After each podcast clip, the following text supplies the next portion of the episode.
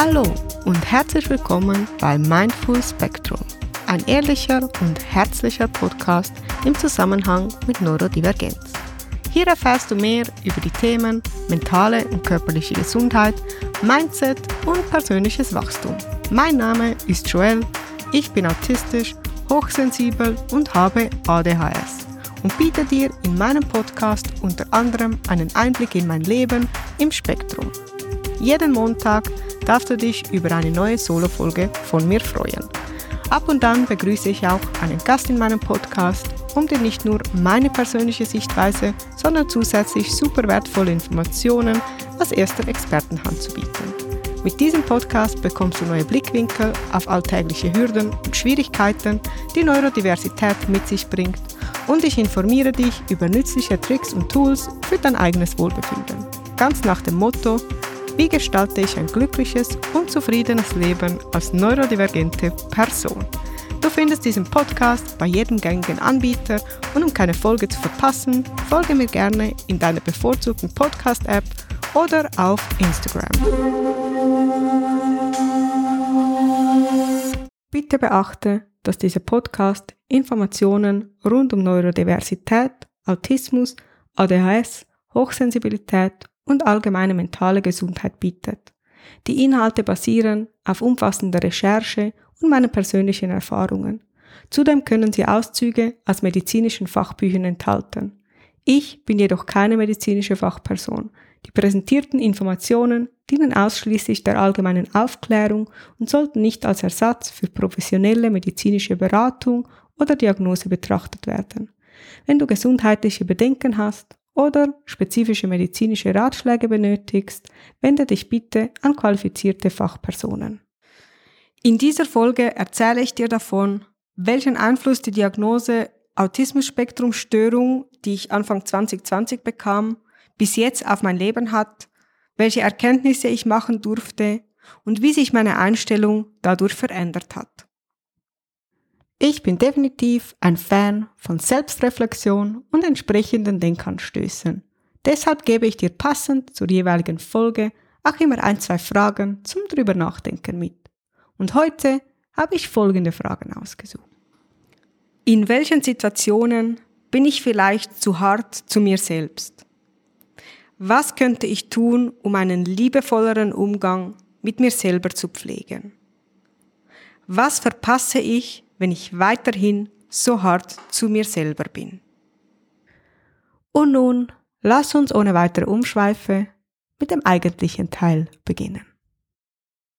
Zwischen dem ersten konkreten Verdacht und der Diagnose Autismus-Spektrum-Störung vergingen in meinem Fall ungefähr zwei Jahre. In diesen zwei Jahren versuchte ich immer wieder zu eruieren, ob ich nun autistisch sein könnte oder eher nicht. Somit beschäftigte ich mich zwar intensiv mit dem Thema Autismus, aber irgendwie lediglich mit den Merkmalen, die von außen beobachtbar sind und weniger mit den Konsequenzen, die die Diagnose für mich haben könnte. Zusammen mit meiner behandelnden Psychologin versuchte ich im Vorfeld herauszufinden, ob sich zum Beispiel etwas an meiner Therapie ändern würde oder sollte, wenn ich dann die Diagnose bekommen würde. Und irgendwie kam ich immer wieder zum Schluss, dass sich meine Probleme ja mit einer Diagnose nicht wirklich ändern würden und somit auch eine Anpassung der Therapie nicht nötig sein wird. Diese Meinung hat sich über die Jahre nicht wirklich gehalten, aber dazu später mehr. Den Weg zur Diagnose und wie so ein Diagnoseverfahren ablaufen kann, werde ich in einer separaten Folge beleuchten. Heute soll es mehr um die Zeit nach der Diagnose gehen und was sich für mich konkret dadurch verändert hat. Im ersten Moment war ich einfach mal froh, eine Antwort auf etwas gefunden zu haben, das lange Zeit ein großes Fragezeichen in meinem Leben dar dargestellt hatte. Seit 2016 leide ich unter chronischen Verspannungskopfschmerzen und chronischen schlimmen Migräneattacken und es war mir ein großes Rätsel, woher diese Schmerzen eigentlich kommen. Mich hat die Suche nach der Ursache dieser Beschwerden schlussendlich zu einer offiziellen Autismusdiagnose gebracht. Zusätzlich stand meine unendliche Erschöpfung im Raum und viele andere kleinere, unerklärlichen Beschwerden. Seit vier Jahren befolgte ich alle Anweisungen von diversen Ärzten und konnte einfach keine zufriedenstellende Besserung erfahren beim Thema Kopfschmerzen, Migräne und auch Erschöpfung. In dem Moment nach der Diagnose war für mich erstmal klar, die Ursache für meine Beschwerden könnten durchaus in der Autismus-Spektrum-Störung liegen. Wie genau das zusammenhängen könnte, war aber zu diesem Zeitpunkt noch unklar. Und auch, was ich denn nun dagegen unternehmen könnte, schien mir niemand so richtig beantworten zu können. Nun hatte ich also eine Diagnose, die ich zwar für die Ursache all meiner Probleme halten konnte, aber keiner, der mir erklärte, wie ich denn nun diese Probleme loswerde. Das Einzige, was ich zu diesem Zeitpunkt wusste, Autismus ist nicht heilbar und ich werde diese Störung nicht einfach wieder loswerden. Das brachte zum einen eine Erleichterung, da ich wusste, okay, es ist nicht meine Schuld, ich habe nichts falsch gemacht, ich habe irgendwie lediglich versucht zu überleben in einer sehr verwirrenden Welt und mit ungewöhnlichen Voraussetzungen, von denen weder ich noch irgendjemand anderes etwas wusste. Aber es brachte auch eine ziemliche Bitterkeit und eine gewisse Verzweiflung mit sich. Ich habe keine Krankheit, die geheilt werden könnte. Ich kann nicht einfach Medikamente nehmen und darauf warten, das Ganze irgendwie wieder loszuwerden. Und zu allem Unheil kam auch noch von mehreren Seiten immer wieder die Aussage, dass es im Alter nur noch schwieriger werden würde. Da war ich nun also 29 Jahre alt, in dem Alter, in dem die meisten anderen eine Familie gründen. Und ich stand mitten in einer Scheidung, seit vier Jahren arbeitsunfähig, komplett erschöpft und nun mit einer Diagnose, die mich für immer begleiten wird. Gefühlt hatten alle Behandler und mein ganzes Umfeld irgendwie geduldig die letzten vier Jahre darauf gewartet, dass es mir doch langsam endlich mal wieder besser gehen sollte. Und ich enttäuschte am Laufmeter jeden, der mir die Frage stellte, wie es mir denn nun gehe. Ich wollte lange Zeit, dass es mir wieder so geht wie vor meinem Ausfall. Ich wollte wieder in meine alte Leistungsfähigkeit, meine Konzentrationsfähigkeit und auch meine Energie, die ich damals verspürt hatte, zurück. Zwar hatte ein Teil von mir bereits verstanden, dass mich mein Lebensstil in Anführungsschlusszeichen in diese missliche Lage gebracht hatte, aber der andere Teil wollte unbedingt zurück zu meinem gewohnten Normal. Hier war die Diagnose eine ziemlich bittere Pille, aber genau das, was ich in dem Moment brauchen konnte. Sie zeigte mir, dass ich mein ganzes Leben an meinen Bedürfnissen vorbeigelebt hatte mit dem starken Bedürfnis, normal zu sein. Das Gefühl, ich hätte nur noch nicht ganz verstanden, wie normal sein funktioniert. Und ich bin nur eine kleine Erkenntnis vom Normalsein entfernt. Von dem, was ich um mich herum beobachten konnte. Von der Lebensenergie, der Unbesorgtheit, der Konzentrationsfähigkeit und dem Durchhaltevermögen. Von der Flexibilität und der Freude an Events, Konzerten, Festen und allem drumherum. Aber da war ich nun also 29 mit dem starken Bedürfnis, wieder 20 sein zu wollen und die Energie zu haben, um all meine Eigenheiten konsequent ignorieren zu können. Und da war vor mir ein Blatt Papier, das behauptete, dass das alles nur noch eine Farce war. Gleichzeitig hatte ich das Glück, dass ich in all meinen Lebensbereichen zu diesem Zeitpunkt eine neue Orientierung brauchte und somit die Diagnose Autismus an einem Punkt in, Leben, in mein Leben kam, an dem es so oder so alles offen stand. Die Tragweite dieser Diagnose war mir zum Glück zu diesem Zeitpunkt noch nicht so wirklich bewusst und ich lernte erst nach und nach, was es für mich persönlich tatsächlich bedeutet, autistisch zu sein. Was mir am meisten geholfen hat in der Zeit nach der Diagnose, war tatsächlich meine Neugier meine Neugier zu verstehen, wie ich funktioniere, wie andere funktionieren und was mir helfen könnte, wieder ein Leben zu führen, mit dem ich persönlich glücklich bin. Ein Leben, das nicht mehr von meinen Beschwerden regiert wird. Eine wichtige Erkenntnis war für mich, es gibt kein Zurück. Das, was mich in diese Lage gebracht hat, bringt mich da nicht wieder raus. Ich brauche einen neuen Plan. Vereinfacht dargestellt war dieser Plan, herausfinden, welche Dinge mir großen Stress bereiten, einen Weg finden, um diese Dinge entweder nicht mehr tun zu müssen oder sie stressarmer zu gestalten und herausfinden, was mir Freude bereitet und Energie spendet. Und eigentlich hatte ich dieses Vorhaben bereits vor meiner Diagnose und auch bereits vier Jahre damit verbracht, das alles zu erforschen und herauszufinden. Nur halt irgendwie aus der Sicht von einem neurotypischen Menschen und nicht von einer neurodivergenten Person. Mein Podcast steckt zurzeit noch in den Kinderschuhen. Und es interessiert mich immer brennend, wie die aktuelle Folge bei dir persönlich angekommen ist. Bewerte dazu meinen Podcast gerne in deiner Podcast-App. Und wenn du mir ein ausführlicheres Feedback geben möchtest, kannst du das auf meiner Homepage oder über Instagram tun. Du findest alle nötigen Informationen dazu in den Show Notes. Vor meiner Diagnose untersuchte ich an mir selber irgendwie nur die klassischen und allgemein bekannten Stressoren wie zu viele Dinge auf der To-Do-Liste, stressige Beziehungen auf der Arbeit, zwischenmenschliche Schwierigkeiten auf der Arbeit, Probleme, andere Probleme am Arbeitsplatz, zu wenig Bewegung, zu wenig Schlaf oder Ruhe, nicht genug Freizeit, schlechtes Essen und was auch immer da alles auf diesen Listen steht. Aber ich konnte vor meiner Diagnose selber nicht glauben, oder wissen, wie viel Stress vermeintlich kleine und unbedeutende Dinge haben können. Oder Dinge, die halt einfach selbstverständlich zu unserer Gesellschaft gehören.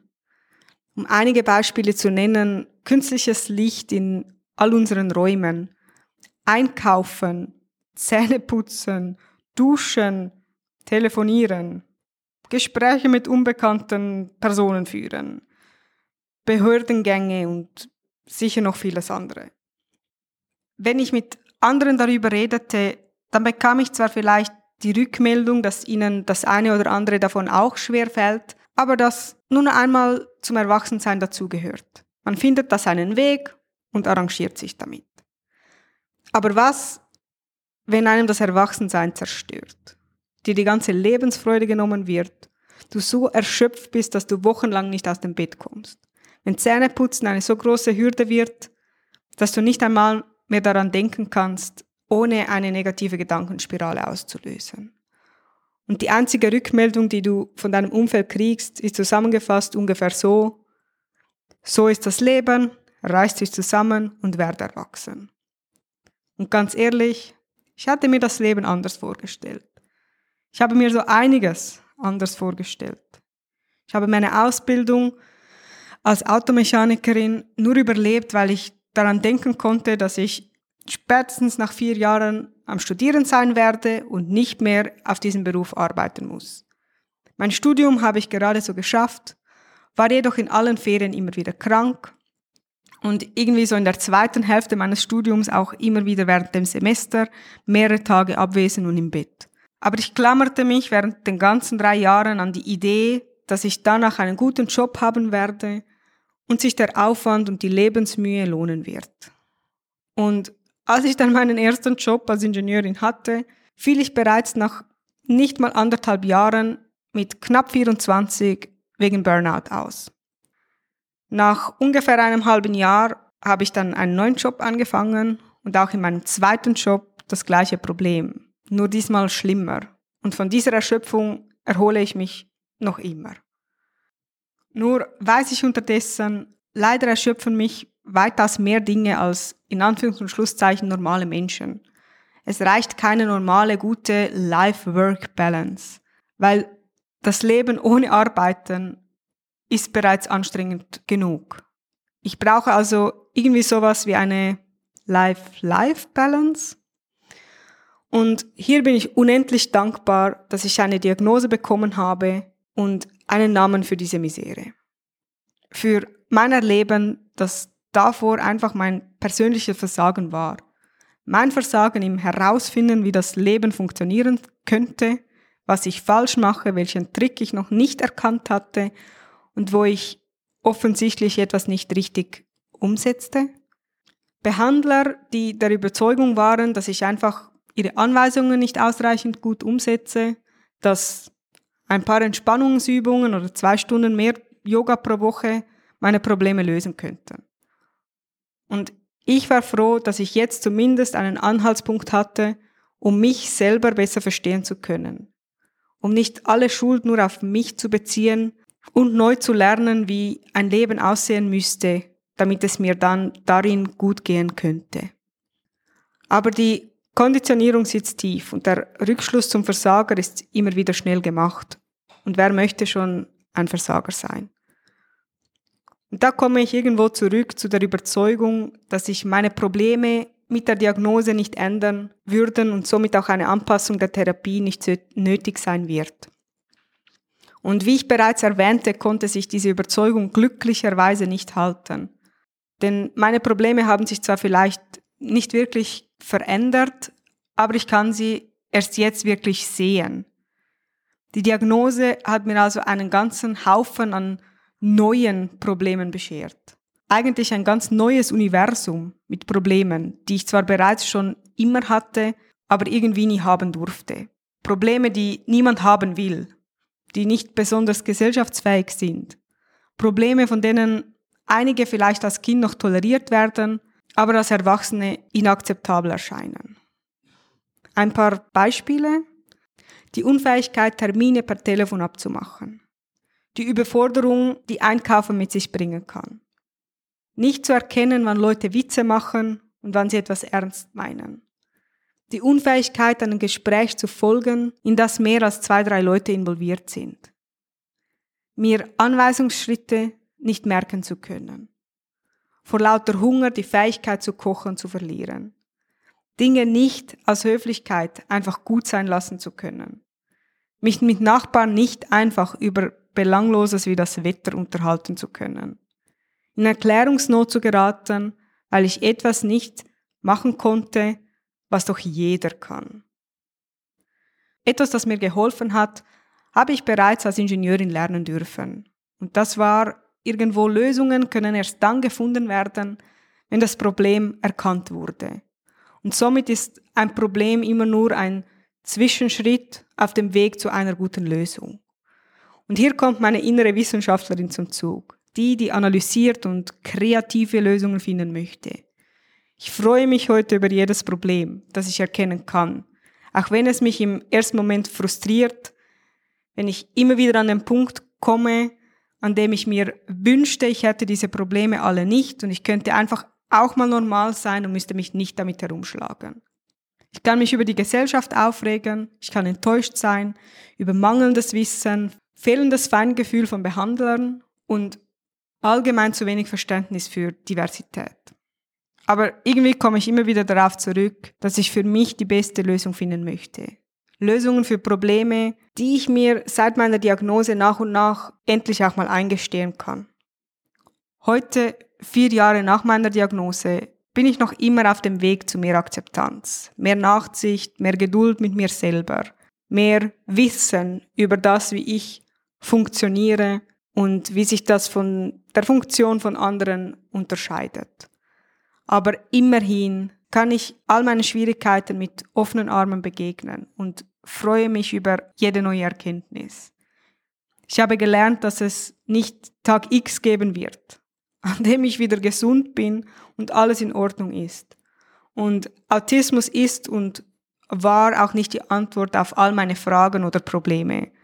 Aber es hilft mir zu verstehen, dass ich nun mal anders ticke und die Welt anders erlebe als die meisten Menschen um mich herum. Dass ich der Maßstab für mein Leben bin und ich die Probleme nicht ignorieren muss, um möglichst normal zu wirken. Ich darf abnormal sein, ich darf kreative Lösungen finden und es ist sogar okay, dass ich die meisten, dass mich die meisten nie verstehen werden. Und wie sollten sie mich auch verstehen? Schließlich fühlt sich ihr Leben so viel anders an als meins. Ich brauche in vielen Bereichen Hilfe. Ich ertrage Dinge nicht, die andere genießen und ich werde oft missverstanden. Aber irgendwie die Hauptsache ist, dass ich mich selbst ernst genug nehmen kann, um meine Schwierigkeiten als solche zu erkennen und sie in einem weiteren Schritt so einfach wie möglich zu gestalten. So löse ich Problem für Problem und führe heute ein Leben, mit dem ich unendlich glücklich bin. Ich würde mit niemand anderem tauschen wollen und endlich fühlt sich mein Leben irgendwie auch nach Leben an und nicht einfach nur nach Überleben oder einem Überlebenskampf oder im verzweifelten Versuch, das Menschsein noch endlich irgendwie in den Begriff zu bekommen. So gesehen hat mich meine Diagnose befreit. Befreit von der Last, jemand sein zu müssen, der ich nun mal nicht bin. Und so wie ein Fisch nicht klettern kann, kann ich nicht einfach nicht autistisch sein. Punkt. Schön, dass du heute wieder dabei warst und lass mich wissen, wie es dir gefallen hat. Ich wünsche dir von Herzen einen wundervollen Tag und ich freue mich aufs nächste Mal.